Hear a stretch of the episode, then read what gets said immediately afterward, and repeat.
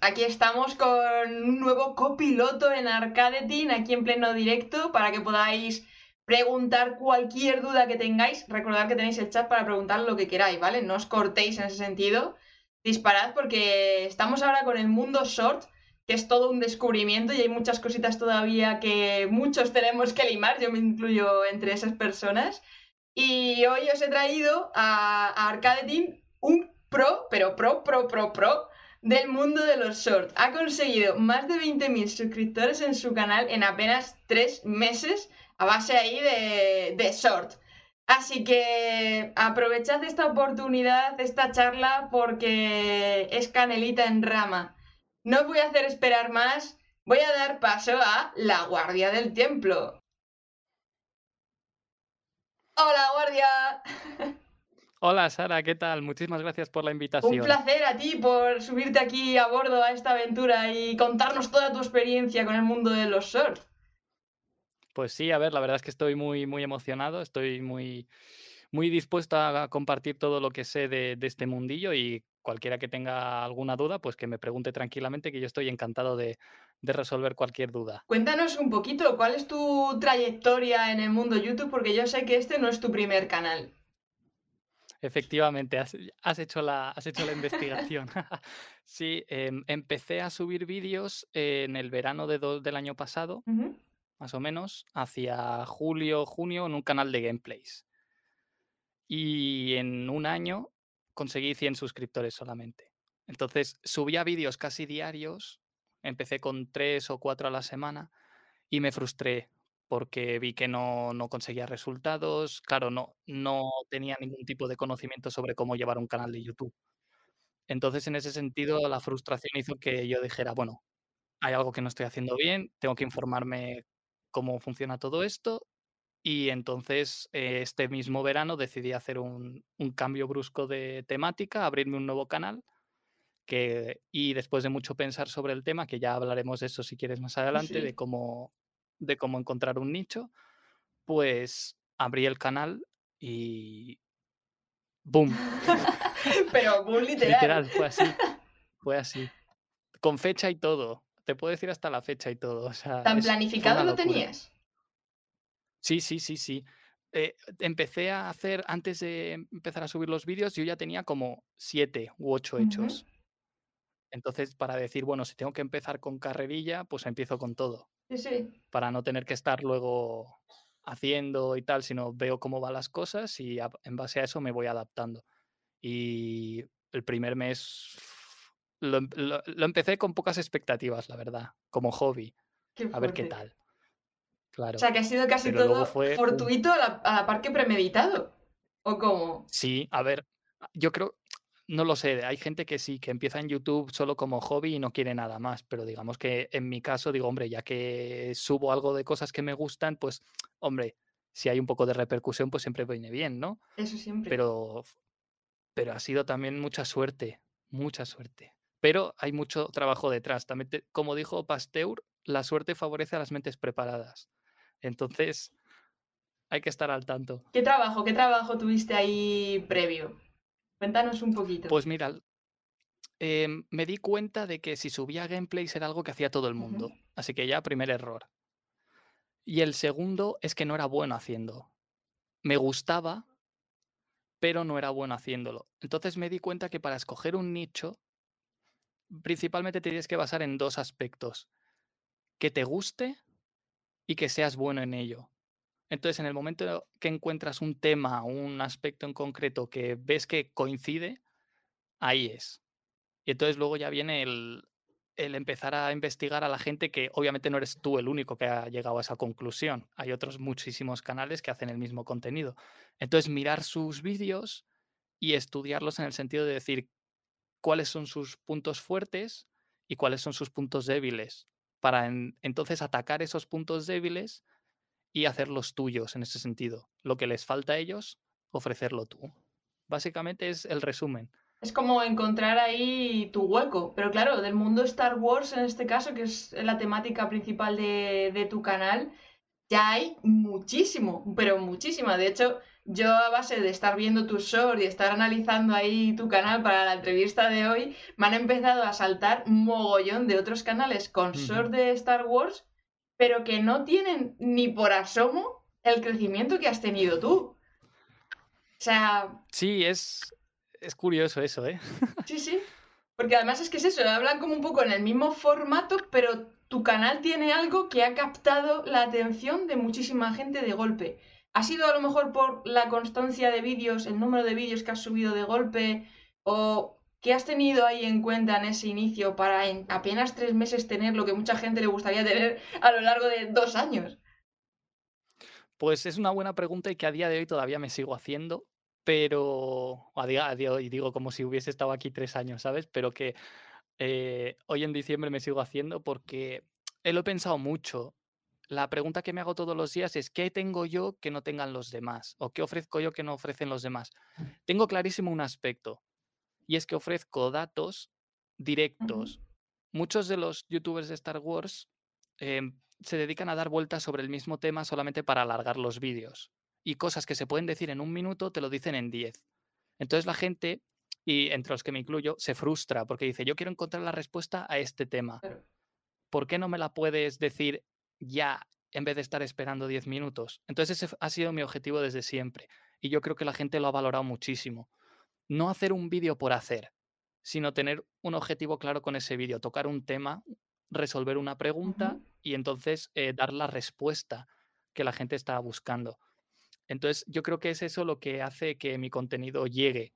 Además, obviamente que modestamente pues se me da bastante bien lo que es la parte de redactar un guion y hacerlo justo con introducción, un planteamiento así pequeñito, nudo y desenlace. Como cuando explicas una historia, básicamente. Total. Además es que lo haces muy guay porque desde el inicio ya generas la pregunta en la cabeza del espectador. O sea, para la gente que no ha visto el canal de, de Guardia todavía, os voy a compartir por aquí algún short para que vayáis un poco el formato que tiene a la hora de... Voy a ponerte incluso el más popular. Vamos a irnos directamente a la telita. ¿Es este de aquí? Obi-Wan usó el lado oscuro, cuando se nos pregunta cuál es el ejemplo de un Jedi perfecto, siempre respondemos que Obi-Wan, y es cierto, ya que se mantuvo fiel a los principios de la orden a pesar de afrontar varias pérdidas, como la de su maestro, la de la mujer que amaba y la caída del aprendiz al que consideraba su hermano. Sin embargo, hubo un momento en específico en el que Obi-Wan se dejó seducir por el lado oscuro. Eso sucede en el último episodio de la cuarta temporada de The Clone Wars, cuando se enfrenta a Maul, y este se burla de él diciendo lo siguiente. A tu maestro lo mientras tú mirabas indefenso. Dime cómo te sentiste, Obi-Wan. En ese instante Kenobi pierde el control y da rienda suelta a su furia, pero como no está acostumbrado a dejarse llevar por sus sentimientos, es fácilmente sometido por Maul. Aunque después se tranquiliza, esa es la única vez en la que Obi-Wan usó el lado oscuro. Obi-Wan usó el... Brutal. Ahí habéis visto un poquito el formato. Además es que, es que lo, complementas con los textos también. O sea, lo que es el audio también lo vas complementando con el texto para todavía llamar mucho más la atención. Sí, fíjate que de este vídeo ahora mismo cambiaría el audio, porque en ese entonces todavía susurraba un poquito al micrófono. Entonces he ido mejorando bastante, pero este ejemplo que pones es uno de los buenos porque hay un poco de clickbait a lo mejor, pero no lo veo como clickbait porque a fin de cuentas doy una respuesta. O sea, no, no son esos vídeos que te dicen, eh, me como tres hamburguesas seguidas y no hay hamburguesas en el vídeo, sino que te digo, oye, ¿te, ¿alguna vez te has preguntado esto? Pues te doy la respuesta. Entonces, yo creo que ahí está el éxito, generar la duda, como has dicho tú, y hacer que el espectador diga, ostras, pues ahora que me han hecho esta pregunta quiero saber la respuesta. Voy a seguir viéndolo y entonces con eso les mantienes enganchados. Sí, bueno, que dicho la teoría, parece todo muy sencillo, pero ese proceso de creación de un short que lo tienes que decir tanta información, porque es que parece mentira, pero es que sueltas mogollón de información en menos de un minuto y, que queda, te quedas súper atrapado porque también la edición te la curras un montonazo.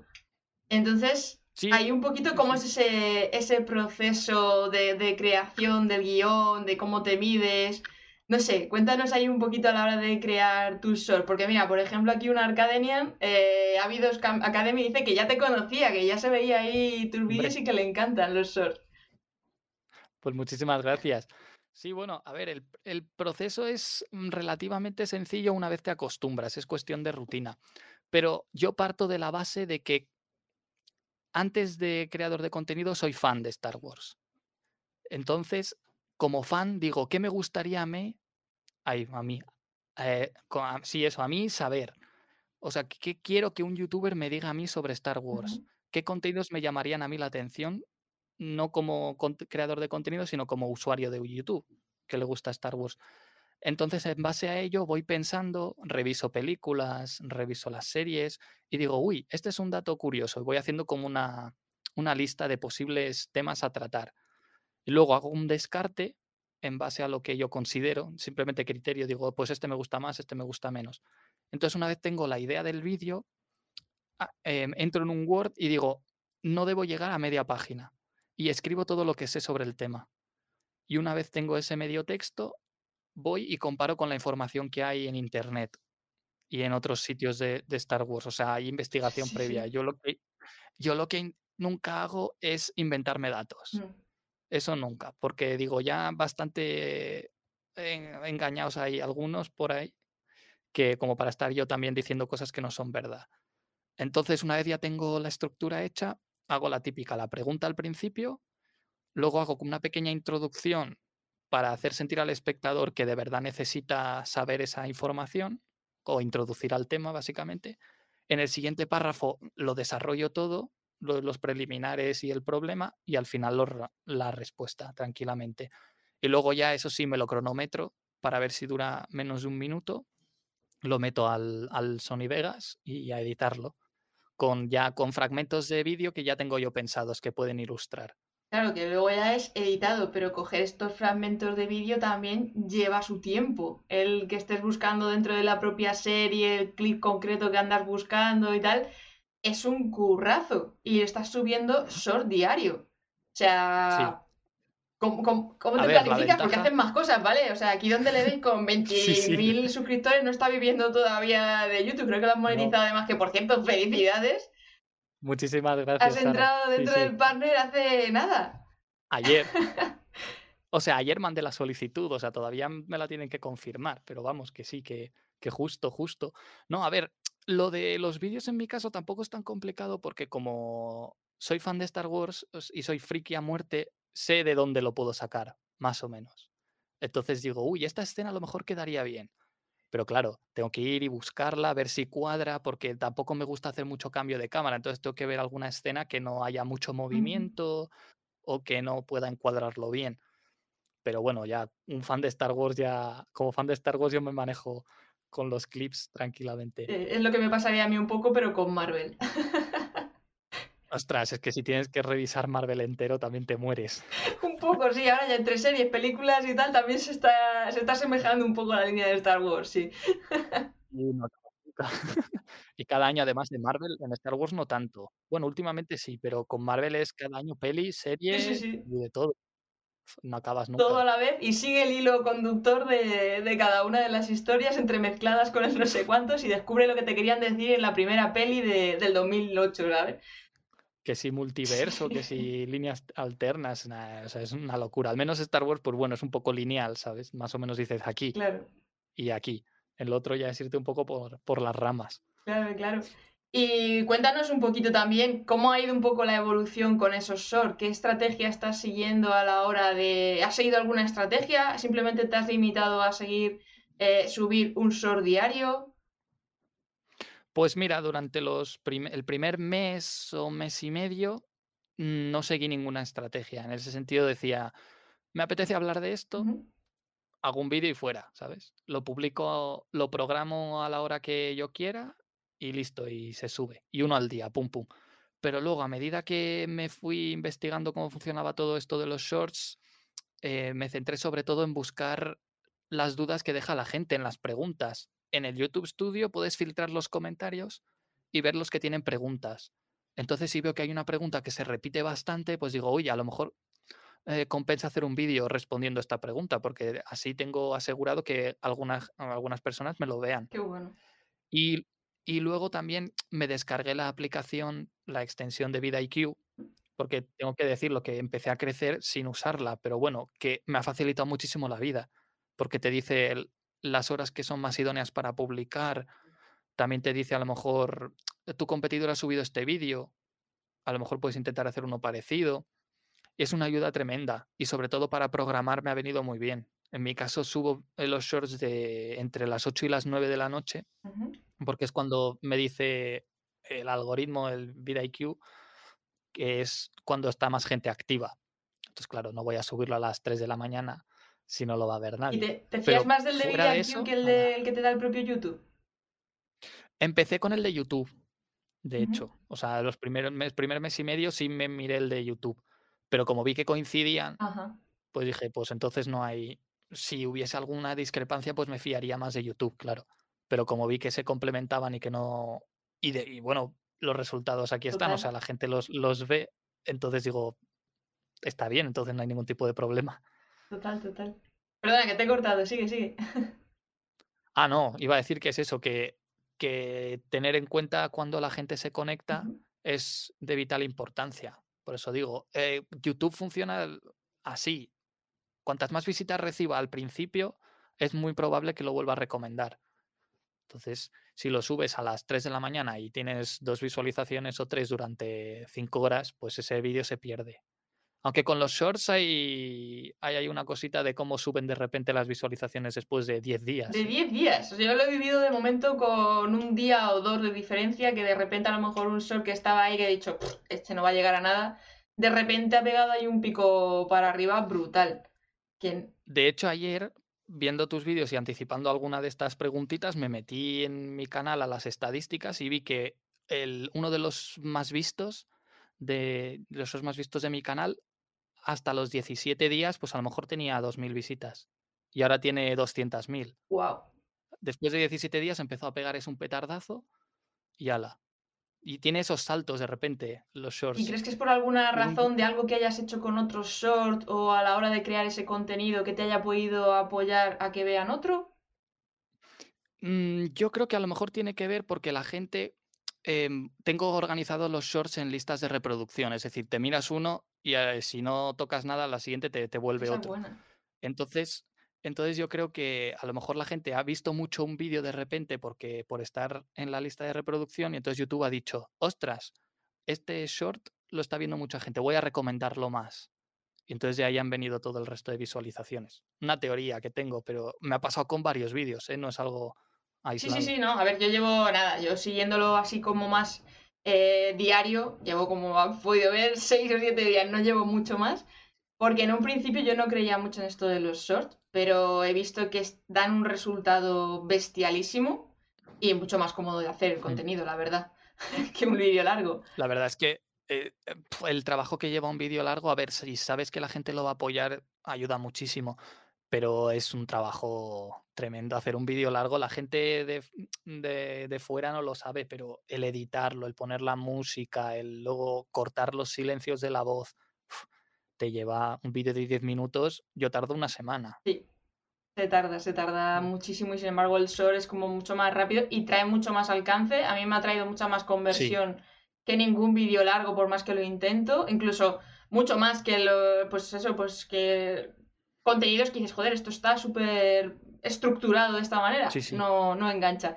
Pero el short, en cuanto le das constancia, me ha parecido increíble. Es algo, es algo muy curioso, la verdad, porque eh, con los vídeos largos puedes tirar de Mm. SEO, de etiquetas y de, y de todo el resto de las palabras clave y demás. Y en un short no. O sea, en un short yo solo pongo hashtag shorts y ya está, no pongo ninguno más. Y tienen muchis- y muchísima más repercusión, vamos, seis veces más que mis vídeos normales que investigo palabras clave, que veo qué etiquetas ponen los competidores y te lleva a eso. Editar un short, me pongo un, crono- un cronómetro, pero como mucho me lleva una hora y media. Editarlo en ¿Y sí. grabas, Luego ya investigar. grabas todo de golpe o te, te planificas de alguna manera que dices, pues mira, me grabo el del día y ya lo subo? Voy con dos días de adelanto. Entonces, no quiero hacer más, por eso mismo que, que creo que decía Duodedos Sí. un- en un directo tuyo, que programar para un mes es contraproducente, porque no ves la evolución. Entonces, yo eso lo intuí. Dije, quiero ver cómo van respondiendo la, cómo va respondiendo la gente a los vídeos y en base a eso ir trabajando. Entonces voy con dos días o incluso un día a veces de, adelanto, me grabo el vídeo el, día antes a lo mejor por la mañana y lo edito la mañana siguiente. Y entonces ya lo tengo eso guardado y cuando acabo de editar ese, grabo el audio para el del día siguiente o el de dentro de dos. ¿Y cómo crees, cómo dirías que funciona un poco YouTube para poder hacer ese crecimiento, por lo menos no tan bestia como el tuyo a lo mejor, pero por lo menos para tener unos resultados en un corto medio plazo? pues a ver, yo creo que hay que tener en cuenta lo, que te he dicho al principio, encontrar un nicho que te guste y en el que seas bueno. Eso es lo principal. Que investigues a los competidores, clave, porque vas, si no los investigas seguramente vas a acabar cayendo en los mismos errores que ellos. A ver, cometerás otros, pero no serán los mismos que los de los, de los otros youtubers y esos que cometes tú los puedes revisar. tienes que ser autocrítico contigo mismo. Eso también es otro paso, revisar mucho tu contenido y luego hacerte un, cronograma, crearte una rutina, decir, oye, si tengo que subir cinco vídeos a la semana, pues subo cinco vídeos. Me organizo para cómo subir esos cinco vídeos. Y luego, si ves que no puedes, no forzarlo. Porque lo peor que puede pasar es que te quemes y, dije, y, y digas, hasta aquí hemos llegado, me voy. Que eso, gracias a Dios, a mí no me ha pasado y espero que no me pase porque me gusta mucho lo que hago. Pero pasa muchísimo. Y luego, por último, pues yo diría disfrutar, porque a fin de cuentas se trata de eso. La gente, intento no mirar mucho las estadísticas, las visualizaciones. De hecho, me iba apuntando todos los días en este calendario los suscriptores que iba ganando. Pero como vi que me estaba obsesionando tanto, ya no lo hago. Y miro las estadísticas a lo mejor una vez al día o dos. Y ya está. Porque eh, la ansiedad que me empezaba a crear, el decir, oye, ¿por qué este día he tenido 50 suscriptores menos? ¿Qué, error he cometido? Y que es bueno el hacer autocrítica, pero si lo haces demasiado, te vuelves loco. Porque simplemente es, no es que hayas cometido un error, es que a lo mejor, pues no sé, ya está, lo ha visto menos gente, pues por X. Ya está, no hace falta darle más vueltas. Entonces, lo del apartado de disfrutar y de intentar no mirar tanto los números, creo que es una de las cosas más importantes que estoy aprendiendo a gestionar ahora mismo. Sí, que al final muchas veces también ese disfrute a la hora de crear el contenido es algo que se transmite en tu contenido. Si ya está forzado, vas a ver también que incluso mirando mm. las propias estadísticas van a venir en declive de decir, estás intentando forzar la situación y la gente no engancha tanto con, el contenido. Por eso mismo también estoy ahora pensando en variar un poco lo que es el, ritmo de subida de, vídeos en el canal, pues para probar también. Porque a lo mejor sí que es verdad que sobresaturo subiendo shorts al día, todos, pum, pum, pum, pum, pum, pum. Yo lo he pensado, digo, a lo mejor es como esa gente que, que te ofrece una tableta de chocolate. Si te lo ofrece tres días a la semana, lo recibes mejor que si te lo da todos los días que a lo mejor no es el caso, pero quiero probarlo. Sí, ese es... Y, ya te contaré a ver qué tal van las estadísticas. Ese es un miedo que yo también tenía con los shorts. De hecho, al principio yo tenía eh, puesto el bot en Discord de que cada vez que yo subiese un vídeo les avisara en Discord. Y lo he tenido que quitar por el hecho este de no terminar de saturarles, de, joder, estoy recibiendo notificaciones todos los días, incluso mi idea era intentar empezar a subir dos shorts al día para intentar crecer un poco más rápido y tal, hmm. y es como, che, a la comunidad que ya te conoce eh, la vas a reventar. Entonces, eso me da miedo también. En, mi Discord yo tengo puesta la opción esa de que la gente escoja si quiere recibir notificaciones o no, porque tengo notificaciones de todo. Entonces, si tengo que estar, intento también publicar en Twitter una vez al día. Y además, el short que subo a YouTube lo subo, perdón, lo subo también a Instagram y a TikTok. Entonces, imagínate, si tienes activadas las notificaciones de todo, te mueres. Claro, claro. Entonces, e, e, es eso lo que estoy ahora gestionando, el a lo mejor no quemar tanto. pero, pero yo diría que para empezar con un canal, a ver, no te digo un short al día, pero yo te digo que tres o cuatro a la semana, un día sí, un día no, yo creo que va, va de lujo. A no ser que, claro, si quieres, pues, pues por cuantos más subas, si quieres subir dos al día, pues pero vas a quemarte antes, yo creo. Yo de momento a esa línea todavía no he pasado. Es el diario y mm. estoy todavía ahí, ahí.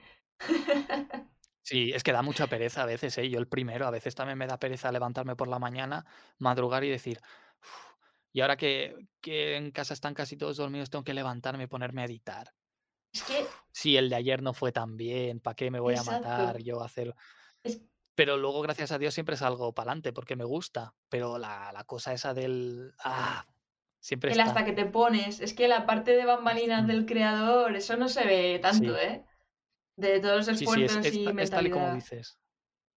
hasta que te pones, porque una vez yo me pongo li- literal, o sea, eh, me dará la pereza del mundo ponerme a buscar sobre un tema, pero una vez estoy en ello, el tiempo vuela, ¿eh? Sí, Yo, yo, yo agradezco eso, que a lo mejor por cosas mías de, de actitud o de personalidad, cuando hago algo que me gusta, pues me aíslo ah, eh, mentalmente de todo y hasta que no acabo algo, culpable no lo también. dejo.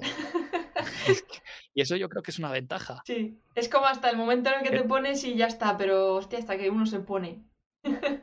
Y es duro, ¿eh? Porque la gente se piensa que los que hacemos vídeos y los subimos a YouTube estamos Mm, como, "Mm, voy a subir un vídeo, tocas un botón, venga, vídeo subido. Pero todo lo que hay detrás Totalmente. es mucha, no es por aquí pecar de orgulloso, pero hay mucha constancia hay que tener muchísima paciencia. Estar, no me apetece nada a lo mejor estarme dos horas sentado delante del ordenador simplemente para que a lo largo del vídeo vayan apareciendo titulitos debajo, pum. Y tienes, y otra, y el color, y la letra, y ahora este, y ahora renderízalo. Es que esa, esa parte no se ve y es la más, la más dura, la verdad.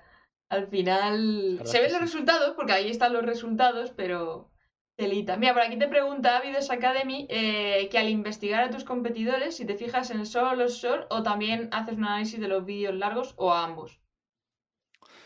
Pues hago ambos. Si tengo pensado subir un vídeo largo, entonces analizo un vídeo largo de los competidores. Y lo de los shorts lo investigué antes. Pero aún a día de hoy me sigo, me sigo informando porque no sé si será casualidad o no, no voy a mencionar nombres, pero algunos youtubers grandes de Star Wars no subían ni un short, ni uno, ¿eh? O subían uno cada tres meses y ahora están casi subiéndolo diario. Entonces, cuidado, a lo mejor aquí empieza la competencia dura. In- intento no mirar mucho en cuanto a contenido para no caer en plagio, aunque sea de forma inten- Sí, eh, inconsciente. digamos, sin exacto, inconsciente. Pero lo que las, el estilo, sobre todo me, me fijo mucho en los shorts de gente que no habla de Star Wars. Eso es muy importante. de gente que crece mucho. Porque digo, a ver qué es lo que hacen que retiene a la audiencia, a ver cómo empiezan ellos, cómo continúan. Entonces, no solo en cuanto a competidores, sino en general. Un canal que te guste y que tenga buenos números, dices, oye, ¿por qué? Algo estará haciendo bien. Entonces, en ese sentido, no es solo los competidores, sino en general. Claro, o sea, al final es, es, es dedicarte a lo mejor que una horita al día de estar mirando otros canales también, porque tampoco le puedes estar ahí echando Sí, todo sí. el día, pero sí que un No. ratito, Sí, yo tengo mínimo una hora al día. joder. De estar investigando canales y palabras clave y hashtags y etiquetas. Y revisando contenido de otros youtubers, como también consumo mucho YouTube, inconscientemente cuando veo un vídeo, inmediatamente me fijo y las etiquetas, cómo está el SEO, y me fijo sobre todo en, ahora ya no en lo que dicen, que también, sino en cómo lo dicen. Ajá. Hace- hay, hay un cambio de, de- de chip en este sentido, porque antes dices, "Ah, a ver qué me explica, pero ahora dices, a ver cómo lo explica. Entonces, inconscientemente se te van quedando las ¿Y ese cosas. cómo, a qué te refieres con, con el cómo? ¿En los tonos, en el ritmo, en, en la edición después? Pues fíjate, te voy a poner un ejemplo. No me di cuenta que poner música en un vídeo era tan difícil hasta que me tocó hacerlo. Y ahora, inconscientemente, cada vez que veo un vídeo me fijo en, en lo que hay de fondo. El cómo está el volumen, por ejemplo, qué estilo de música he escogido en este momento para apoyar lo que está diciendo. Luego también me fijo mucho en la dicción. En la cómo dicen las palabras, cómo lo cómo transmiten lo que estaba guionizado. Y en ese sentido yo creo que me ayudó muchísimo, porque digo, a ver, em, en algunos casos está bien acelerar el ritmo, pero en otras, pues a lo mejor engancha más que haya una pausa sugerente o que haya un, un cambio en la, ton- en la tonalidad de la voz para, cuando no haces, para no hacer un vídeo todo el rato. "na, na, na, na, na, na". sino darle un poco de Hacer variedad. ahí un poquito de rotura de patrón, como se suele decir. Exacto, que el otro que está viendo el vídeo de verdad se crea que le estás hablando a él. No simplemente que haya puesto un vídeo y se sienta como, uy, estoy viendo a lo mejor algo que no va dirigido hacia, mí. Entonces, en ese sentido, controlar los tonos y controlar la, la dicción, sobre todo, decir bien las palabras. La de veces que tengo que estar borrando audios porque estoy ahí cometiendo errores a mansalva. Pero es, es algo que se aprende con, con la práctica. Eh, en Twitter me contestaste en uno de los momentos que has tenido que borrar varios shorts por el maldito clip eh, fijado. ¿Eso cómo lo has sí. gestionado? Pues una paciencia tremenda, porque hasta el día de hoy los he estado subiendo desde el ordenador. Entonces, em, dependo totalmente, o en, este caso dependía totalmente de que YouTube escogiera un frame en concreto. Yo había hecho lo siguiente, y es que digo, si mi vídeo de un minuto, normalmente YouTube mira hacia la mitad más o menos del vídeo para sacarte la miniatura. Entonces, fijarme especialmente a la hora de editarlo para darle un, digamos, una secuencia amplia con una imagen clara y representativa de lo que estás hablando. Para decirle a YouTube, oye, mira, te estoy poniendo esto precisamente para que lo uses de miniatura.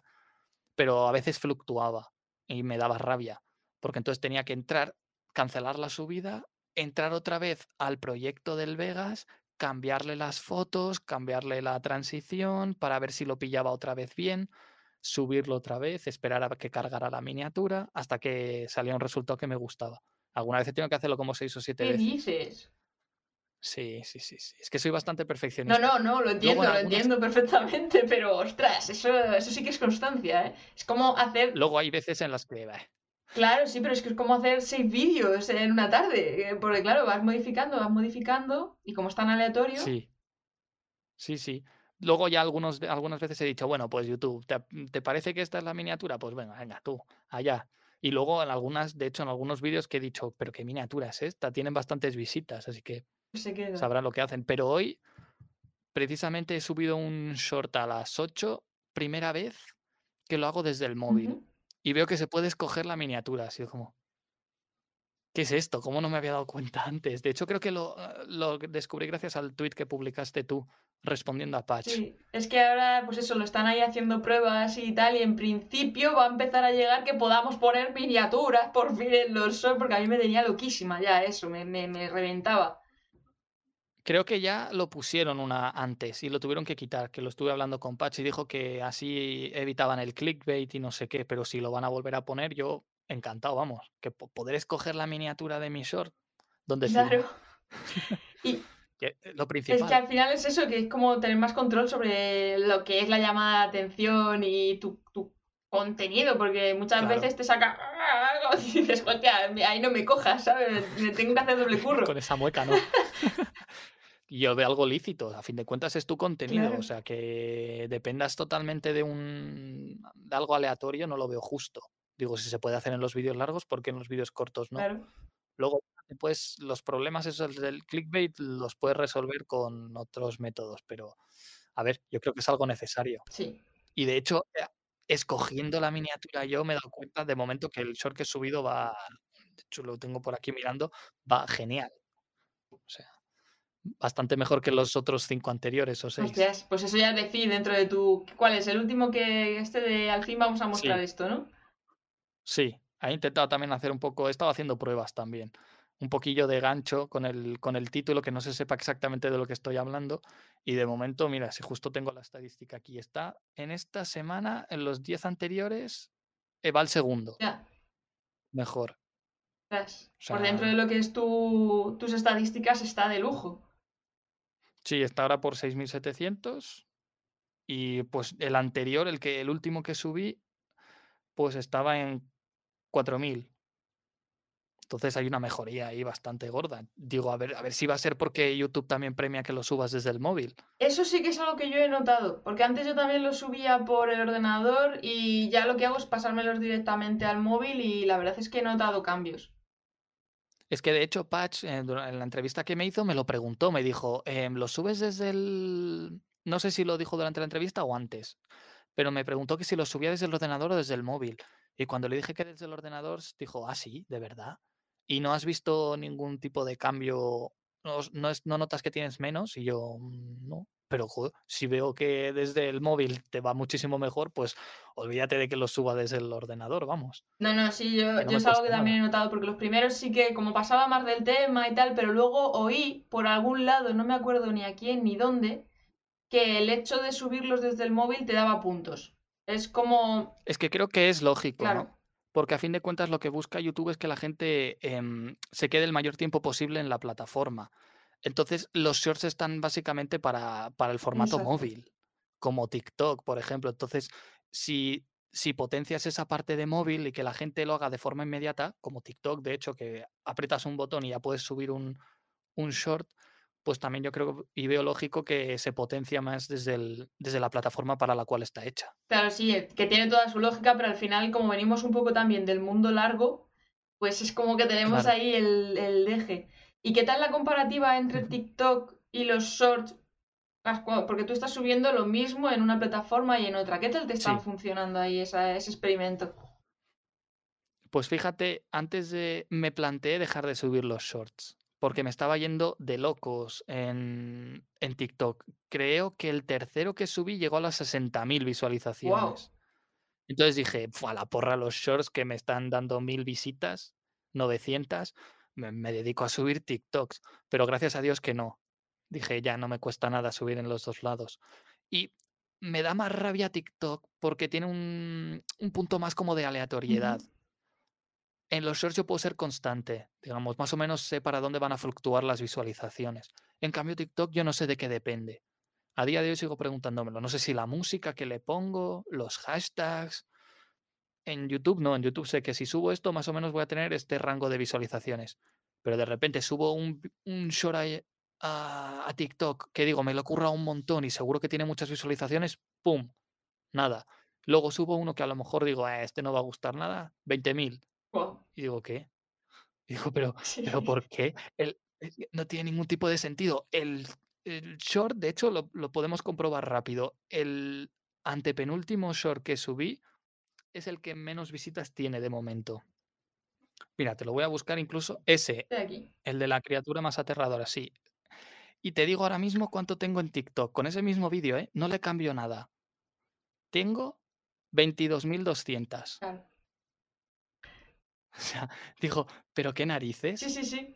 A mí me pasó algo parecido haciendo un short sobre el tema de que Ibai iba a abandonar Twitch y se venía a YouTube y Mm. tal. En short ha tenido un hola, ¿qué tal? Paso de largo. TikTok ha sido un no me he enterado de nada. Y sin embargo lo he subido a Reel de Instagram y se ha vuelto viral. Y yo, pues, ¿por qué? Pues no lo sé. sí. O sea, que al final muchas veces no sabes dónde está o en qué momento le, le pillas. ¿Tú qué, qué tienes en cuenta para saber qué, qué va a funcionar o qué no va a funcionar?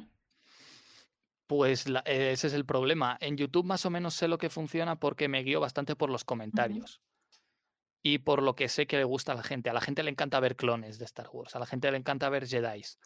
Y curiosidades así como la de la criatura más aterradora, a lo mejor no tanto. Pero en TikTok yo no tengo ni idea de lo que le interesa a la gente. Y en Instagram, ahora que de hecho he empezado a subir los reels desde el móvil, estoy teniendo más repercusión. Pero hasta hace nada también tampoco sé cómo funciona exactamente. Pero yo a la hora de hacer un vídeo me guío básicamente por lo que a mí me gusta. O sea, yo no puedo, no soy capaz de hacer un vídeo con el que sienta cero afinidad. O sea, a mí no me, no me gusta eso de que me digan, haz este vídeo de esto Y y, lo punto. revientas, claro. No, digo, a mí, a mí, o sea, que a lo mejor no tardo tanto en editarlo, pero que no me, si no me nace, no lo hago. Entonces, si puedo combinar el que a mí me guste y que creo que le va a gustar a la gente, pues adelante. Ya está. Uno además ya tiene, con la práctica con los shorts, empieza a tener un poco la intuición de decir, este va, va a gustar. Pero eso ya es con a base de, de estar de hacer meses y de conocer también a la audiencia y de provocarles. Porque claro, realmente tú en los shorts no provocas la interacción, por decirlo así, porque nunca terminas con un suscríbete o déjame tu comentario. Sí que lo pones por cartel, Mm. pero no haces como ese Exacto. CTA concreto como normalmente de, bueno, ¿y a ti qué te parece? Cuéntame más en comentarios, tal. Y sin embargo estás teniendo como un mogollón de interacción. ¿Qué crees que puede ser? Intento, Y bueno, eh, sí, al final de los vídeos siempre intento decir que qué opináis, pero muchas veces que no me da ni tiempo a meter ese gancho. Pero siempre dejo el suscríbete, así como sutil. Claro. Pero en, en, en TikTok, por ejemplo, lo hago.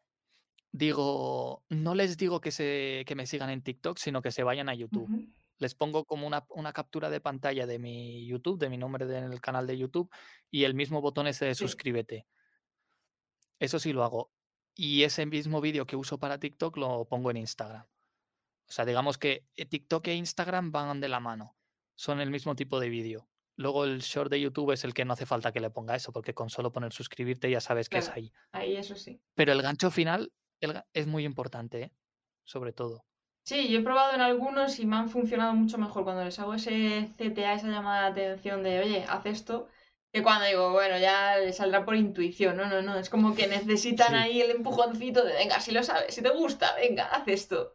Es, es como estar a un bebé Sí. ahí manteniendo la atención del bebé y decirle, oye, ahora tienes que hacer esto, venga, ahora haz esto, porque parece que no. Yo decía, pero qué chorrada, o sea, ¿para qué tienes que estar? ¿Por qué los youtubers se pasan los vídeos diciendo, oye, suscríbete, no sé qué, qué piensan, que soy tonto? Pero me doy cuenta muchas veces que cuando un youtuber dice, dale like o tal, yo soy mucho más propenso a darle, a darle clic o a suscribirme que si no me lo dijera.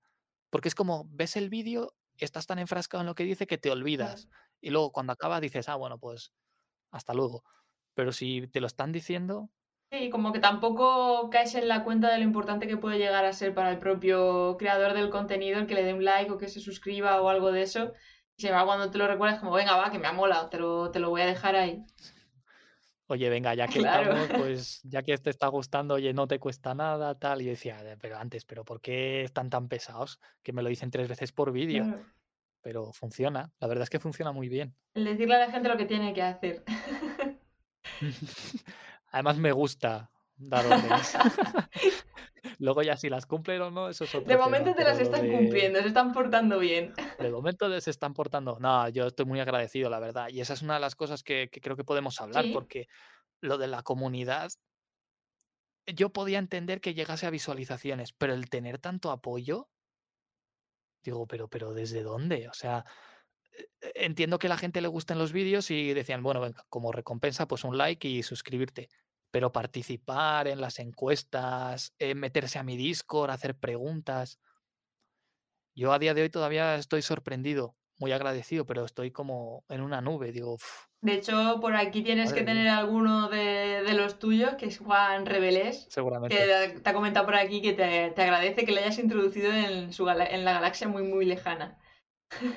Pues muchísimas gracias a ti, Juan Reveles, por, por darme la confianza. Yo encantadísimo de, de hacer vídeos que os gusten. No hay nada mejor que eso. ¿Y has tenido algo en cuenta a la hora de hacer esa comunidad? ¿O simplemente porque han conectado tantísimo con tus vídeos, la forma de contarlo, los, lo que le has descubierto? Porque yo creo que también muchas veces cuando tocamos puntos que no suelen hablar en otros canales o en otros contenidos, como que la gente lo agradece un poco más. me has descubierto esto. Pues sí, mm, es una muy buena pregunta. Yo también me la hago porque digo, ¿qué hay en mí? Porque a fin de cuentas es soy yo. O sea, luego el contenido es una cosa, pero lo- el, el- ser yo como youtuber es una cosa y el contenido es otra. Y entonces por eso de- decía, nada, la gente verá los vídeos, pero ya está. Pero cuando empiezan a preguntarte, oye, ¿cómo estás? Eh, no te, no te estreses mucho haciendo los vídeos. O cuando dije, esta semana no voy a poder subir un vídeo, en- lo hice en una publicación, mil likes, no sé cuántos comentarios diciendo, "Em, no te preocupes, eh, vamos a tener paciencia, tú descansa. Yo eso me quedé, vamos, alucinando. Porque eh, eh, te produce una sensación de decir, oye, de verdad la gente Lo aprecia lo que hago, sí, y es como un, el peso ese que tienes encima de los hombros de decir, a lo mejor no, no llego, se te quita de repente. Y es como una libertad y una tranquilidad de decir, ostras, es como cuando tu padre te hacía un cumplido Sí. O tu madre te decía, qué guapo estás hoy, pues Dices, Pues, ya era hora. te cambia todo. Ahora te das cuenta, Sí, sí. pero ha sido algo espectacular. Y en las, en las eh, la publicación, las la pestaña de comunidad de YouTube es muy útil también para trabajar eso. ¿eh? Ahora, ahora vamos a hablar de ello, sí, porque es un punto que hay que irle pillando también el truco, pero funciona muy muy bien porque es verdad que cuando la gente interacciona en esa pestaña, al final se le muestra más tu contenido. Sí, sí, eso es cierto. Y me he dado cuenta que para que la gente participe más, las encuestas con imagen es lo mejor. Tú pones una encuesta con tres, dos o tres opciones y pones fotos en cada una de las opciones, eso vuela. Eso vuela, va bastante bien. Hacer una publicación informativa a lo mejor no llega tanto, pero las encuestas a la gente le encanta, ¿eh? Y yo, yo el primero, que me salen encuestas de canales que ni siquiera sigo y yo encantado le doy a cualquiera de las opciones. Digo, venga, pumba. Claro, es que es otra de las magias, porque al final también sale ese contenido, o sea, lo que se ha publicado en la pestaña de comunidad le sale a otra gente que aunque no te esté siguiendo, si ha habido algo relacionado con lo que tú estás hablando, que ha visto o que ha consumido o que ha tenido cierta relación, ¡boom! Le sale tu publicación recomendada, que puedes llamar mucho la atención con eso también. Es que YouTube es muy listo, ¿eh? Parece que no, pero analiza, te pones a pensar las, las métricas que domina y analiza y se te cae, vamos, la nariz al suelo, porque es que es... Sí, asusta mucho, porque dices, ¿y ahora por qué me recomiendas este vídeo? Y luego dices, ah, porque le di clic a un vídeo de un tema y a lo mejor ha interpretado que como me gusta ese vídeo, me puede gustar este otro. O porque algunos usuarios han visto este vídeo y tienen gustos parecidos al mío, pues me lo recomienda a mí también, a pesar de no haber visto nunca nada de ese canal. Es una cosa. Empieza ya a triangular información que, asusta, ¿eh? Yo por eso es mi plataforma favorita para crear contenido, porque sabes que haces un vídeo y ese vídeo te, sigue trabajando el solito el tiempo que, que haga falta. Sin embargo, las redes sociales, como te has currado un vídeo y bueno, te dura a lo mejor las 24 horas correspondientes y vete tú a saber a quién se lo muestra. Pero aquí en YouTube. Pones algo en Twitter, pones algo en Twitter, se te hace viral, yo qué sé, en dos días, luego a la semana, olvídate, que la gente se siga acordando. En cambio, los vídeos estos de, de YouTube me hace gracia porque es como en los juegos estos de recolección de recursos, lo tienes ahí, yo qué sé, pillando madera del bosque mientras tú estás dedicándote a hacer otra cosa y te va generando visitas y te genera tráfico al canal principal. Y los shorts me he dado cuenta que es la mejor forma, porque hay amigos míos que les han salido recomendados shorts míos de hace un mes a lo mejor. Entonces, eh, YouTube funciona así. Si ve que hay un vídeo que, va bien y que le gusta a la gente, aunque haga a lo mejor, yo que sé, dos años, te lo recomienda igual, ¿eh? No, no, en ese sentido el tiempo no, no lo tiene en consideración. De hecho, algo que se decía mucho de que ahora los grandes youtubers ya no están con tanto privilegio frente a los pequeños porque ahora se pueden estar mostrando contenidos de años y años y que ya es como por el algoritmo directamente, que ya no es, tú tienes más, pues se va a mostrar a más suscriptores, por tanto va a tener más visualizaciones. No, no, ahora es por gusto de la audiencia y de lo que se está consumiendo en la plataforma. A ver, ellos cuentan con la ventaja de que en teoría si son grandes youtubers, pues quiere decir que tienen un montón de vídeos detrás que potencialmente van a generar muchas visitas. Pero sí que es verdad que el hacer esa, ese tipo de análisis y ese tipo de de faceta de YouTube para compartirlo a la gente, ayuda muchísimo. ¿eh? ¿Y cómo utilizas tú la pestaña comunidad? ¿Qué estrategia utilizas ahí? Yo intento, intento también, a ver, es que yo soy mucho de, de regularidad. Está genial. Pero con la pestaña de comunidad la uso básicamente para el día antes que hago un directo, que lo hago una, vez a la semana, pues recordarlo. Es decir, oye, que mañana vamos a hacer esto en el directo, no el mismo día, sino el día antes. Y luego también, pues, para avisar cualquier cosa, por ejemplo, decir, no voy a poder subir vídeo esta semana por esto, esto, esto. Y sobre todo es muy útil para pedir opinión, porque no hay nada mejor para saber lo que eh, piensa tu comunidad o lo que las decisiones que tomes, cómo las van a enfocar ellos, que preguntárselo directamente con una encuesta. De hecho, hoy he hecho una porque el cambio este de contenido que voy a hacer, pues no estoy muy seguro todavía y quiero ver lo que piensan. Entonces, pum, pestaña comunidad y, una encuesta. Y es como el Facebook, ¿no? Es, la red social dentro, claro.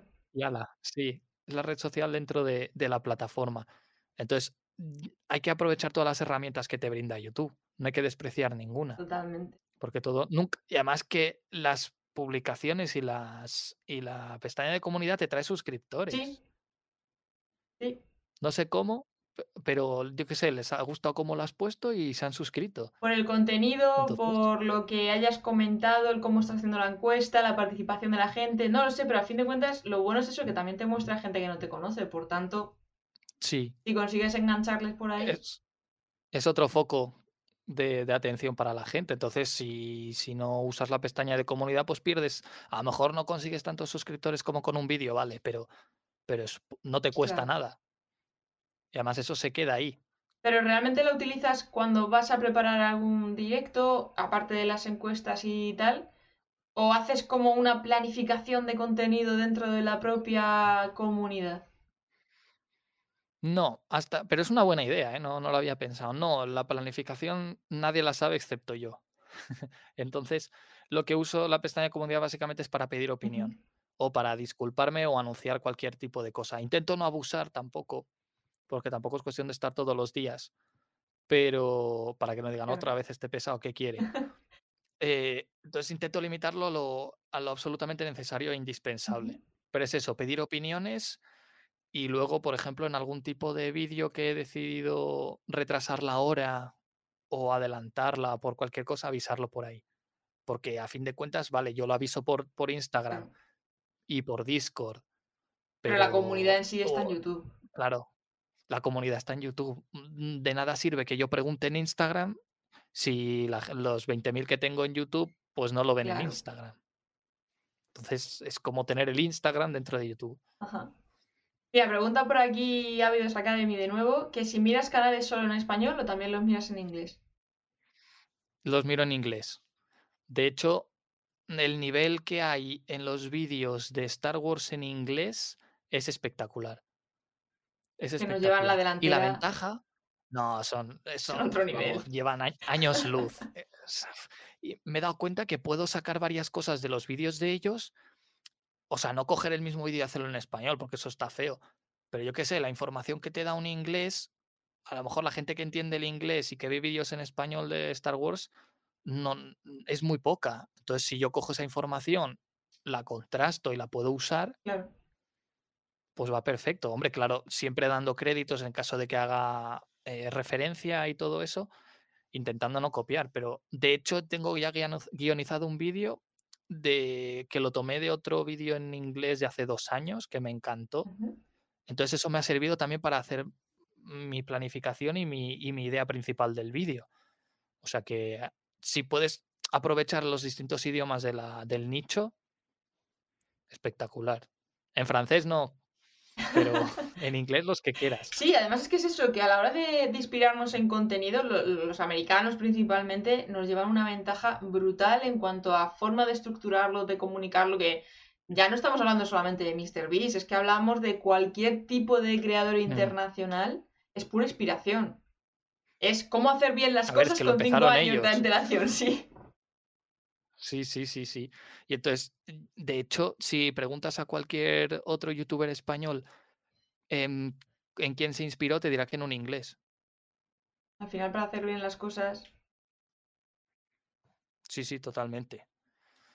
Y a la hora, ¿qué le recomendarías a alguien que tenga que empezar con su canal de YouTube desde cero? Pues primero que busque algo que le guste y luego que busque algo que en lo que sea bueno. Yo creo que con eso va servido. Para empezar, el, el punto de partida necesario es ese. Que se arme de paciencia, pero vamos, en teoría que si es algo que le gusta no, no va a haber problema. Y que investigue a los competidores, entre comillas. O sea, yo no los considero competidores como tal, sino como ejemplos a seguir sobre cosas que se deben hacer y cosas que no. Y uno, y nadie nace aprendiendo. a hac- a- a- por muchos vídeos que yo me haya visto de, de cómo crecer en YouTube, de cómo hacer las cosas, a fin de cuentas, lo que cuenta, valga la redundancia, es lo que vayas haciendo a lo largo del camino. Al final se aprende Y que tú mismo te vayas analizando. Efectivamente. Entonces, no hay una fórmula mágica. Por mucho que te digan, oye, sí, por ejemplo, lo que estamos diciendo tú y yo ahora, estamos dando tips y consejos, pero no te decimos, oye, si haces esto, esto, esto, esto y esto, 10 millones de seguidores y de suscriptores en un año. Si fuese tan fácil. Además es que es una plataforma que está cambiando constantemente porque yo hay teorías que antes podían funcionar muy bien, pero ahora el algoritmo ha cambiado y dices, ahora es que esto si lo hago no va a ir para ningún sitio. Sí, hay que estar al tanto. Tengo que empezar yo también a mirar un poco lo de los aspectos de, de las notificaciones y los avisos de, de YouTube oficial, porque tienes que estar al tanto, porque cada dos por tres te cambian una cosa y no te das cuenta y persistes en el mismo error. Entonces también hay que estar muy al caso Con las notificaciones de YouTube, cosas. ¿a qué te refieres? ¿Con las En plan a recomendaciones? seguir la cuenta oficial de, en las redes sociales, que lo tengo pendiente, vamos. Sí, yo me veo el tema del blog, que tienen también ahí como el blog comentando cositas y los vídeos que sacan ahí de YouTube Creator y tal. Y dices, Sí. madre mía, es que vais a un ritmo que para cuando le quieres coger el rollo ya me estáis cambiando las reglas del juego otra vez. Es que el- por, precisamente yo sigo al canal de Vida IQ, el oficial, pero a ver, ellos van al- bastante al día, porque, y yo vale que entiendo inglés, pero si lo intenta alguien que no habla es- inglés y lo hace en español, los vídeos que traducen al español a lo mejor llevan un mes de retraso y en un mes han cambiado mucho las cosas. Claro. Entonces también hay que tener en cuenta eso. Eh, a ver, mira, pregunta por aquí Drone Films, que eh, no recuerda dónde lo leyó o escuchó, que el algoritmo de TikTok, si detecta algún logo de la competencia, automática, automáticamente deja de promocionar el TikTok. Sí, Lo que pasa es que, bueno, a fin de sí, cuentas, eso me lo han dicho a fin de cuentas, yo creo que el logo, logo de- del short no está. Además que yo, por ejemplo, también lo he hecho, lo de duplicar short y TikTok. Lo que pasa es que el mismo vídeo que he editado para short, o sea, sin necesidad de pasar por YouTube, al bruto, cojo y lo paso también a, a TikTok. Por tanto, no Sí. tiene ni logo, ni metadatos, ni nada de que forma parte de, de YouTube. No es como decir, no, es que ya he creado el vídeo en TikTok y lo descargo directamente de TikTok y me lo subo a Short, por ejemplo. Esto es directamente. A ver, yo por si acaso no lo hago. Claro. Yo por si acaso no, porque de hecho cuando le dije a Pacha a ver si me podía echar una mano y, ver, y revisarme el canal, detectó inmediatamente la única vez que por eh, un X motivo, no me acuerdo por qué, no pude coger el mismo archivo fuente y subirlo a, a TikTok y descargué el short. Y se ve el logo ahí, short, y me dijo, cuidado. Oh, Y entonces dije, uy. Entonces no hago yo esas cosas, por si acaso. Igual que me dicen que no tiene nada que ver, que cuando subo los vídeos largos le cambio el nombre al archivo y le pongo barras bajas y el título. ¿sabes? Todo con, en vez de espacios. Y me dicen, eso no sirve de nada. Y digo, bueno, de momento a mí no, te está yendo no me ha pasado nada raro. Me está yendo bien, así que yo voy a seguir haciendo exactamente lo O mismo. sea que en los short también aplicas la técnica de guardar el archivo tal cual lo quieres posicionar, ¿no? Sí, sí, sí. Pongo, por ejemplo, yo que si quiero hablar de. Adelanto uno que voy a subir mañana, por ejemplo, que sé, Darth Vader necesitaba dormir y comer. Pues pongo Darth Vader barra baja necesitaba barra baja comer barra baja. Así. Así guardo el archivo. Y luego lo subo así tal cual. Y a la hora de hacer la miniatura supongo que harás lo mismo. Sí, con la miniatura de los vídeos largos también lo hago. Sí, sí, sí, sí, sí. Totalmente. ¿Tú has detectado si en las descripciones de los vídeos también ayuda a la hora de posicionarlos? Hablo ya de los Mm. largos, ya no tanto de los shorts. De los sí, sí. Mm, yo lo hago. Uso VidIQ para que me ayude con las descripciones, porque antes lo hacía con programas de- gratis y tal, pero era un poco tedioso, tenía que estar saltando de uno a otro. En cambio, VidIQ pues ya más o menos te ayuda con eso. Ujú. Y la verdad es que sí, ¿eh? Porque me doy cuenta que si vas poniendo palabras clave en la descripción y sobre todo cosas que te llamen, porque cuando uno busca el vídeo te salen a lo mejor las tres primeras líneas o dos primeras líneas de la descripción. Entonces, si trabajas mucho eso con palabras que llamen la atención, en plan, como que generes una necesidad al usuario. No creerás, tampoco caer en el clickbait, pero decir, yo qué sé, eh, en este vídeo vamos a ver algo increíble que jamás habíamos visto porque no sé qué, no sé qué, no sé cuántos. No tengo ningún otro vídeo con cero descripción para comparar y tampoco quiero hacerlo, Normal. pero, A mí me pasa igual. pero yo creo que ayuda. Es que Porque claro, en los Yo, Dime, dime. Sí, que yo básicamente lo que llevo haciendo durante dos meses lo voy a seguir haciendo. Porque me está funcionando y tampoco quiero empezar yo a toquetear cosas que no, que a lo mejor me produce un, un paso para Claro. atrás. Entonces, sean verdad o no, pues lo de los, lo de las miniaturas y el, el nombre del archivo, a lo mejor es una tontería. Yo lo hago Que nunca está de sobra. y ya está. Que no me cuesta Claro. nada. O sea, si me dices, no, tienes que editar el vídeo tres veces, pues anda. Pero si es solo cambiar el nombre, pues ya está, hombre, ¿qué, qué- qué más? No, no. Y para el tema de los shorts, entonces no añades como si fuese un vídeo largo, no le añades ni descripción, ni le has metido etiquetas, como decías antes, no, no añades absolutamente nada, porque yo sí que he testeado de meterle las etiquetas Mm. luego desde el propio YouTube Studio y los que le he añadido luego etiquetas han funcionado muy bien y los que no les he añadido han funcionado, pero no, no han tenido el mismo repunte. Pues fíjate, voy a usar tu caso para, para analizarlo porque a lo mejor me interesa, porque yo no. Yo solo pongo hashtag shorts, tanto en el título como en la descripción. ¿Tú pones hashtag en la descripción también? La pongo en lo que es en el título, que probé a poner hashtag de short eh, y temáticas que tengan que ver con lo que estoy hablando en el vídeo. Mm. Y, y esos no funcionaron bien. O sea, en cuanto le quité el resto de hashtag y dejé solamente el de short en el título, Short. funcionó guay. Pero con meter hashtag short, hashtag eh, crece YouTube, hashtag eh, no sé cuántos, todo así de, de tirón, nada, no funciona nada. Dice, ¿tú qué quieres aquí? Spamear. Entonces no, pero Sí. si quito eso y luego pongo las etiquetas típicas del YouTube Studio y tal, ahí sí que he notado cierta En la mejoría. descripción. No en la descripción, sino en la parte de VidIQ, que te deja poner una parte de etiquetas. En aquí. Sí. ¿Sabes lo que te digo? Ah, sí, sí, sí, sí. O sea que, pero la descripción la dejas vacía. La descripción la estoy dejando vacía de momento. Ponle shorts, hashtag shorts. ¿A la descripción también? Sí, Vale. sí. Que no me acuerdo en qué vídeo lo vi y desde que yo empecé así, poniendo hashtag shorts tanto en el título como en la descripción, no donde las etiquetas, en la descripción. Ya está, shorts en minúscula Vale. y en plural, claro.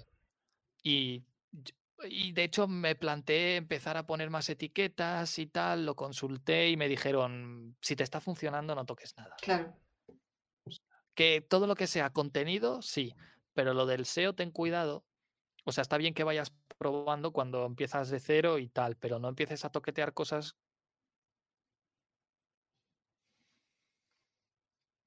Ahora. ¿Y ahora empecemos a toquetear cosas qué? que creo que se ha Ahora, sí, cortado, pero ya ha vuelto, ya ha vuelto. O voy con un poco de retraso. Vale. Que mejor no, no toquetear cosas porque a lo mejor la, la fastidias a base de bien. Y lo del SEO es. Ya estás manejando ya información de metadatos y esas cosas. Sí, lo sé. Así que mejor no, no toquetear. Lo que pasa es que juego- jugueteo mucho, me gusta mucho, yo sí que soy de, bueno, vamos a ver, a ver si hago esto, ¿qué pasa? Me gusta mucho, mucho experimentar, que a lo mejor no debería hacerlo con mi propio canal, pero, pero es algo que me tienta. Hacerte un canal aparte. Claro, hacerme un canal de pruebas. Y ya veremos, lo que, lo que me da pereza es tener que crear vídeos para ese, ese canal de experimento, que es como, ¡pum! Ya sería Ya. doble trabajo, Sí, ya es sí, mucho sí, curro. Pero, No, pero por ejemplo, la investigación que estás haciendo ahora con los shorts, yo a mí me va a servir muchísimo. No quiero hacerla yo, vamos, no toco yo esas cosas porque no vaya a ser, pero si usando tu ejemplo, pues veo que hay datos fiables y tal, pues a lo mejor sí empiezo a probar a poner las etiquetas como tú dices, yo tengo algunos... que no se me había De ocurrido. hecho, voy a ver si lo tengo por aquí cerquita. Y se nota. O sea, ya ha habido, ya te digo, hice uno sí, uno no, uno sí, uno no, y cada uno le fui haciendo cosas. Pero bastante más. No, mucho más no. A lo mejor que de las que tenía de ciento y pico visualizaciones, pues de repente me han empezado a las mil. Hombre, Que no está mal. pues eso ya son 10 veces más, ¿eh? Cuidado. Ojalá también yo empezara a hacerlo y que suba 10 veces más. Eso ya sería la monda. Pero ahí hay un buen tema de investigación, ¿eh? Yo estoy bastante interesado. Todo lo que sea los shorts. ¿Ves? Por ejemplo, en este caso, es un tal. short, es uno de los que más visualizaciones ha tenido. Este Mm, me ha tenido 1300 1300 o 1000 algo. No es que tenga unas super Sí. mega cifras, pero ¿ves? 1302. Pero en comparación Bueno, así empecé con también yo. ¿eh? que son pues eso, 514, 22, 192, que estos no tenían nada de, de etiquetas porque era rollo subirlo desde el móvil directamente y ya está, y me despreocupaba. Y claro, desde ahí no te deja toquetear en, en el estudio. Y luego lo que Mm. he hecho con estos es meterme aquí, ¿ves? Uno sí, uno no. Y los que le he estado tocando, pues me han ayudado bastante. Este que acaba de subir. A lo mejor lo que se puede hacer para combinar las ventajas de ambas plataformas es subirlo desde el móvil y meterte luego en el ordenador. Claro, eso ¿no? es lo que hago yo. Es lo que haces tú. Yo lo dejo programado, porque como Mm, puedes ver ya tengo varios Eso. programados y una vez que eso me meto luego aquí en el estudio y empiezo a decir, venga, pues este le voy a hacer no sé qué, este le voy a hacer no sé cuántos. Y ya empiezo a toquetear desde aquí como si fuese un vídeo normal. Mm, claro, pero desde la, la ventaja, usando la ventaja de que lo subes desde el móvil. Subido está desde Todo el móvil. desde el móvil porque además lo que hago es que eh, lo edito desde Premiere, pero luego lo paso al móvil para Mm. subtitularlo en automático con CapCut. Eh, lo Que a mí me da mucha pereza sí. ir palabra a palabra y subtitulándolo y todo el rollo. Así que lo subo ahí y ya que lo tengo en el móvil, lo subo desde el móvil el Claro. lo dejo programado y ya toqueteo desde el ordenador. Sí, sí, no, pero eh, CapCut ha sido, yo diría que el descubrimiento en mayúsculas de, de este año mío. O sea, lo de poner los, los subtítulos ayuda a la retención muchísimo. Y es más, me divierte ponerlos. O sea, no ponerlos porque yo no los hago manualmente, entonces estaría hasta las narices. Pero me gusta, ¿eh? Ir toqueteando, decir, ahora le cambio una mayúscula, ahora le cambio el texto. Sí, el poder juguetear Me y decir, aquí te voy a llamar más la atención, aquí voy a hacerlo con otro tipo de letras de no sé qué para que entre el título.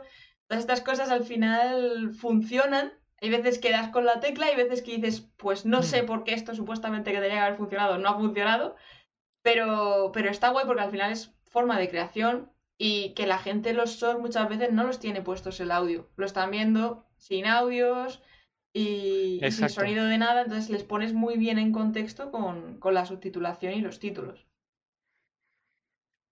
Sí, de hecho yo lo pregunté a mi comunidad porque dije, a ver, voy a Ah, empezar a subir subtítulos en los vídeos, voy a poner subtítulos.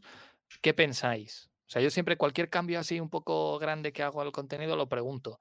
Y la gente dijo que sí, que muchas veces por lo que sea, que van en el autobús o que están en momentos que no pueden poner el audio, se ven el vídeo tranquilamente y lo siguen con los Claro. subtítulos.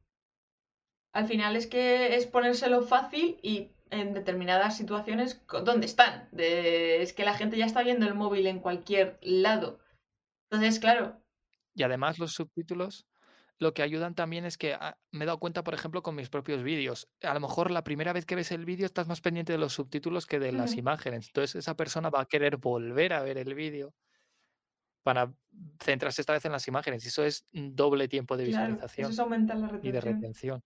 Eso está brutal. Que, y eso te deja, te deja el vídeo a lo mejor con 120%. Y digo, 120%, ¿y esto por qué? Y es porque hay gente que ha vuelto a verse el vídeo. Claro, claro, claro. ¿Y te cuentan también bien las horas de reproducción con los shorts? Porque has llegado... Las horas Dime. Mm, En lo de las horas de visualización para la monetización, los shorts no cuentan, y es en lo que por eso me puse a hacer vídeos largos. No, no, no te cuentan, solo contabilizan los vídeos largos.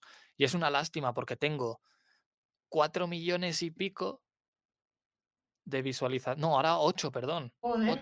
8, millones 100 mil. Pero claro, eso es de los shorts. De los o sea, combinando ambas, claro. Pero es que tú imagínate ahora que se viene la monetización a los shorts, Ahí sí que lo tienes, claro. cuidado. Cuidado. Pero el requisito de las 4.000 horas es horas de vídeo largo. Entonces eso también me han ayudado los directos y los, los vídeos largos, básicamente, porque da rabia que del porcentaje de visualizaciones de mi canal, el 90% es shorts y el otro 10 son los vídeos largos. Y para lograr la monetización, Te has tenido que haber forzado un poco a hacerlos hacer. largos también. O sea, que el tema de crear... Porque esto también es una cosa que mucha gente se plantea. Dice, no, pues como funcionan muy bien los shorts, me hago un canal solamente de shorts y a correr. Pero claro, pasa esto, que si no te cuenta las horas de reproducción, al final no puedes monetizar, a no ser que consigas las 10 millones de visualizaciones de short en 90 días Sí. o algo así. Pero claro, es más es complicado. más difícil casi que las Sí. 4.000 horas. De de hecho, sí, muchísimo más, porque, a ver, yo empecé a hacer el canal con, no con vistas a hacer vídeos largos, sino con hacer los shorts.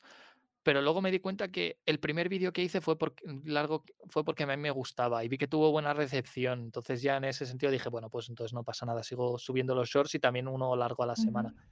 Pero que alguien perfectamente puede coger y decir, oye, subo solo shorts. De hecho, sigo a un canal que habla de Clash Royale que tiene ya casi millón de suscriptores, se dedica solamente a subir shorts, pero cuando de vez en cuando, cada tres meses, sube un vídeo largo, pues tiene también unas visualizaciones que alucinas. Entonces, en ese sentido, la persona que crea un canal y diga voy a hacer los shorts, le puede servir luego para motivación de decir, oye, a lo mejor subo un vídeo largo cuando tenga tantos suscriptores. Pero eso sí, la paciencia que tiene que tener que no va a monetizar. Es que al final es tener en cuenta también la estrategia y el por qué estás haciendo lo que estás haciendo con el canal. Porque claro, hay gente que sí que a lo mejor le interesa monetizar eh, el canal y otra a lo mejor que lo tiene como plataforma de visibilidad o escaparate para luego mm, el producto o el servicio que esté ofreciendo para generar esa marca personal o lo que sea. Entonces eso también es importante de por dónde quieres tirar con, tu canal. Pues con mi ejemplo, precisamente, yo em, no pensé en ningún momento monetizar. Dije, o sea, es un hobby que yo hago, subo los, eh, los shorts porque a mí me gusta. Pero a medida que fui viendo la repercusión y las visualizaciones subían, subían, subían, digo, ostras, pues ya que estoy, pues aprovecho, ¿no? O sea, porque ¿quién dice que a lo mejor un vídeo largo no vaya a ser bien recibido? Y pum, efectivamente. Pero que claro que si mi idea fuera solamente entretener y, y no me preocupase la monetización, pues adelante con los shorts.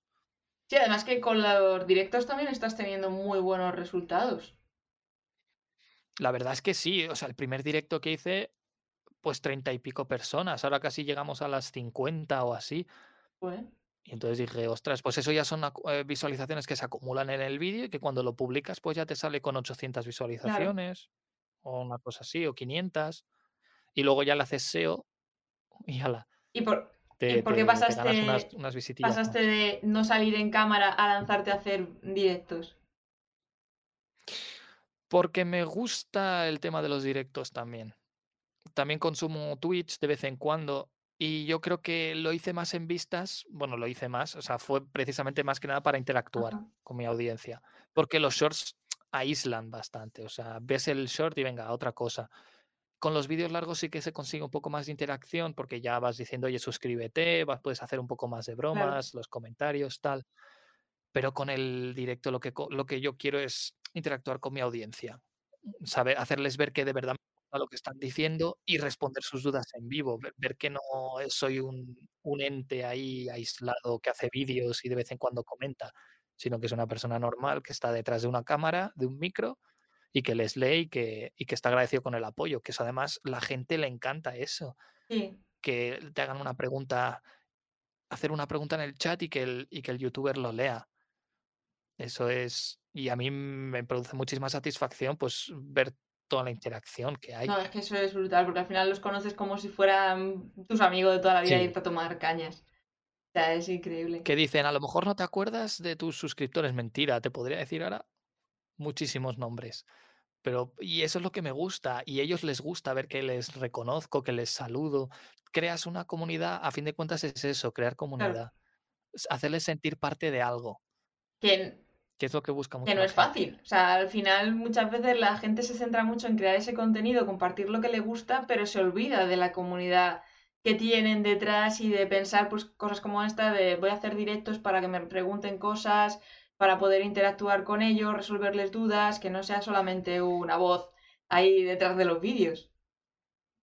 Es que es, es gracioso porque he tenido en mi canal, mi mentalidad ha cambiado a una, a una situación que es muy graciosa y muy divertida. Y es que antes decía, voy a subir este vídeo porque a mí me apetece y porque creo que puede gustar. Ahora subo un vídeo diciendo, tal persona me dijo en aquel directo esto, vas a ver cómo va a flipar cuando vea este vídeo. Y luego ves, vas a los comentarios y dices, ah, te acordaste del vídeo, no sé qué. eso es como decir, ah, lo sabía, ¿ves? Esto es para ti. Es como, no sé, es como hacerle un, cariño a un hermano pequeño. esa es la parte más gratificante de todo. que a fin de cuentas lo que la gente también le ha gustado de mi canal, hablando desde la experiencia, es que he intentado siempre ser muy cercano. De hecho, mi hermano me, decía que por qué me pasaba tanto tiempo contestando comentarios. digo, ostras, tío, pues para... Porque, pero es que a lo mejor, de hecho, antes me estaba a lo mejor tres horas o dos horas y pico eh, al día respondiendo comentarios. Oh. Ahora ya menos porque han aumentado un montón y si no estaría pues todo el día casi pero intento el máximo tiempo posible pues responder para que sepan que de verdad me interesa lo que y es que de verdad me interesa, o sea, yo no soy nadie sin ellos, entonces, ¿qué me cuesta a mí devolverles un poco del, favor? Además que es mágico, o sea, cuando comentan en los vídeos y dices, ¡hala, te ha interesado! ¿Le has prestado atención a este punto? Porque muchas veces también como creadores de contenido dices, lo estarán viendo entero, habrán entendido este concepto, se les habrá quedado dudas, tal, y cuando ves que sí que han pillado el tema dices, hostias, guay, esto va bien. Sí, sí, te, te, te embarga una sensación así como de, de satisfacción, pero no de satisfacción en plan de personal egoísta, sino de decir, qué alegría me da este, esta persona Total. por haber estado viendo el vídeo y haberlo entendido y, te- y me encanta a mí eso, responder comentarios de la gente, porque es, no sé, es como ser el profesor y ver que el alumno lo ha entendido. Exacto. Y que lo ha disfrutado, porque muchas Decir, veces, "Ostras". pues sí, pues mira, por ejemplo, como Felder, que nos está diciendo aquí que gracias por los consejos, que siempre aprende algo. Entonces, esas cosas se agradecen, se agradecen. Eso llega mucho. Sí, sí. Es, es eso. Además, no sé si a ti te habrá pasado alguna vez de, yo que sé, un compañero de clase no entendía una asignatura o lo que sea, o incluso tú mismo no entendías algo y te lo han explicado. La satisfacción que recibe tanto uno como el otro es lo mismo. Es brutal. Y en mi caso, en mi caso soy el que explica las cosas y la gente pues responde. Y de hecho también se invierten los papeles cuando alguien me dice, oye, pero es que en esta parte tal.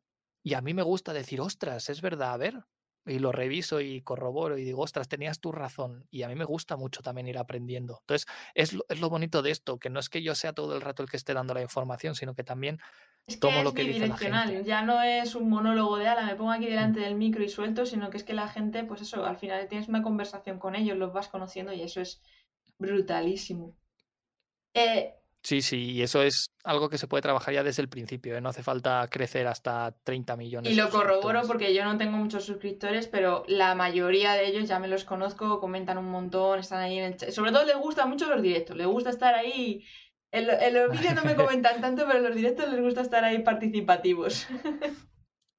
Eso es lo bonito. Además, es, es lo mejor ver que la gente de verdad aprecia lo que Sí. haces, que no somos máquinas. O sea, nosotros también tenemos días de bajón y ni siquiera por algo justificado. A lo mejor mañana yo me levanto con cero ganas de hacer algo, pero luego leo comentarios y vale, siempre hay alguno, claro, que, que tal. Pero la mayoría, si ves que la mayoría es de apoyo y yo qué sé, me ha pasado muchas veces, ¿eh? sobre todo al principio, que estaba de bajón porque decía esto no va a ningún lado, tal. Ah, Y luego de repente, como de la nada, ¡pum! Te aparece un tío diciendo, me ha encantado el short, me voy a suscribir, no sé Pura qué. magia. O ni siquiera eso, te dice, buen vídeo. Te cambia el día y eso la gente no, no se da cuenta ¿eh? de lo, de lo principal y de lo importante que es. Muchísimo. Y tú, claro, tú con todos los contenidos que has tenido que estar subiendo estos tres meses y demás, eh, ese burnout, ese mindset, esa fuerza mental de decir, me tengo que levantar por la mañana aunque no tenga ninguna gana, ¿cómo lo has hecho? Porque yo creo que muchas veces a los creadores de contenido lo que más les falla es esa constancia y esa disciplina, que muchas veces decir, no es que tengas que estar motivado, es que te tienes que poner y ya está y dar el, do de pecho. ¿Cómo has llevado tú todo eso? Pues yo creo que lo resumiría en tres aspectos que son clave. Yo diría que el principal es mi personalidad, cómo soy yo. A mí lo que me cuesta horror es ponerme a hacer algo, pero cuando me creo una rutina, lo peor que me que considero es salirme de ella. Entonces, aunque solo sea por inercia, lo voy a hacer. Lo difícil es generarlo. Entonces, una vez llevas ya un mes, mes y medio, te sientes mal si no haces lo que haces todos los días. Como con el deporte. Sientes que te falta algo. Luego, lo segundo es que lo que hago me gusta y me gusta mucho y me lleva gustando mucho tiempo, desde que era niño. Entonces yo creo que en ese sentido el burnout es complicado que lo pille. Y luego lo tercero que es muy importante es pues la recepción de la gente. O sea, eh, ver que tu trabajo de verdad se valora. es- dices, es que aunque me dé pereza hacer el vídeo, sé que la gente le va a gustar. Es que ya llegas a pensar así. A lo mejor no me apetece ponérmelo, pero es que esa gente merece eh, un, un vídeo hoy y sé que les va a gustar. Entonces esa motivación es la que me hace levantarme de la cama y hacerlo.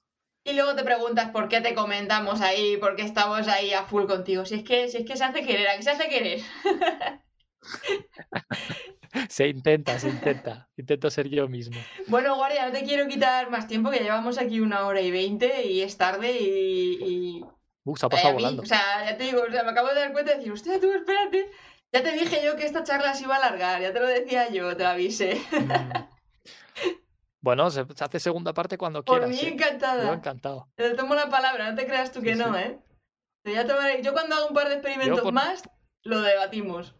Sí, perfecto, yo encantado, que también me interesa mucho, que voy siguiendo de cerca el, la evolución por Twitter de lo que vas sacando, que eso yo creo que me vas a, me vas a hacer un favor enorme y no tienes ni idea. Pues ya veremos a ver por dónde sale, porque claro, ya te digo, como hago mucho experimento, puede ser que de repente toque algo y haga todo pum y no sea todo tan estadístico, pero bueno, vamos a ir testeando. Bueno, mientras vayas con un método definido, Sí. está, dices, ahora hago tres vídeos con esto, ahora hago tres vídeos con lo otro. Sí, la- está, lo de toda la Eh, vida, vamos, de, exactamente. de ensayo error. Exactamente. Si es que no hay otra forma de hacer las El cosas. poner a uno que las cosas y a otro decir, no, esto es natural. A este sí que le añado y a este le Mm. dejo natural. Y a ver cómo. Cómo cosita Porque claro, es que es un algoritmo totalmente nuevo. Entonces, Hmm, no hay hmm. algo. No es como con el vídeo largo. No hay una base que digas, no, es que esto funciona. Y es que me ha pasado muchas veces de hablar con la gente de, ahora, ¿cómo has conseguido que este son? Pues no sé, yo lo he subido y ya está. Y así como. Bueno, pues vale, pues vamos a ver cómo funciona. Porque yo soy muy, muy metódica, muy racional. Yo necesito Eso que me digan los porqués de, oye, esto funciona por esto, esto Mm. funciona por lo otro. Cuando no lo entiendo, se acabó. Necesito pico A pala. mí por eso me frustra TikTok, sí. Claro. Entonces, cuanto más entiendas el short y cómo funciona todo esto, básico. Y como yo no tampoco, a ver, he empezado a crecer en shorts, pero lo que es la, el metadato de shorts no lo domino al 100%. Entonces, cualquier ayuda que tú hagas de este estilo, yo, pf, vamos, te banco, como dirían los argentinos. Pero está guay porque tú has crecido precisamente por tu storytelling. O sea, tú has sabido crear el contenido, Mm, lo has hecho entretenido, aunque a lo mejor las, la parte más técnica y tal no la conocías o se te escaparía o poco más o lo que sea, pero por contenido lo has reventado. Has sabido perfectamente qué está buscando Sí. la audiencia ahí. Pues ahora imagínate ya, en cuanto sepa cómo funciona el algoritmo, esto se viene, vamos. al millón en, en- en tres meses. Los siguientes tres meses, el Pero millón. bueno, veremos, poco a poco.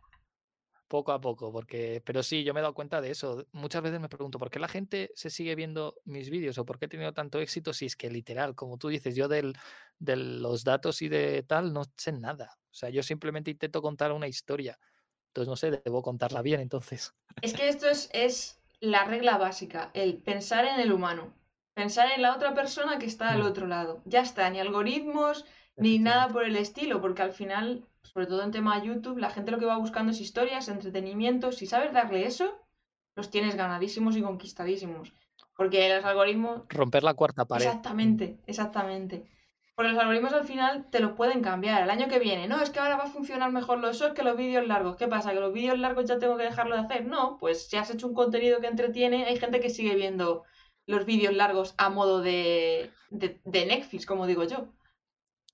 Claro, y la gente normal no está al tanto de los cambios dentro del algoritmo de YouTube. Entonces, si les gustan los vídeos que haces largos, pues a ellos les da igual que la política haya cambiado. Ellos quieren más vídeos largos porque es lo que ven. Total, es como lo de, Entonces, a fin de cuentas, claro, es como lo de decir, no, es que me Es tengo que centrar en el buscador, en aparecer de los primeros vídeos en el buscador. Es que la mayor parte de la gente ya no entra en YouTube solo para buscar. Te metes en la página de inicio Mm. y a ver qué te recomienda YouTube hoy para ver de todo lo que te gusta a ti. Entonces, saber esas cosas y enganchar con esas historias, eh, yo creo que ahí es donde con la clave. título, Claro. claro, ya está. Con eso vamos. Pero a ver, a ver qué tal se da todo este experimento, porque se vienen cambios bastante importantes ahora para 2023, que veremos a ver si son para bien o para mal. Y nosotros adaptarnos a ellos en la medida que podamos, pero la gente normal pues va a seguir consumiendo Exacto. YouTube como a- de la misma forma. Totalmente. Bueno, Guardia, no sé si quieres contarles algo más. Eh, te pueden encontrar directamente en YouTube, que es tu plataforma principal. Eh, más cositas que quieras así para despedida. El micro es tuyo. Bueno, pues mm, hago un poco de spam. Sí, si me quieren seguir en las redes sociales, no hay pérdida, me llamo igual en todas. Ponéis la Guardia del Templo y os va a salir segurísimo. Y nada, animarles a todos los que están viendo el- este vídeo. Lo vas a subir, ¿no? Digamos, como, como, ¿sí? como directo Entero. entero. Pues la gente que lo vea esto, decirles que, que se animen a subir vídeos y a crearse un canal.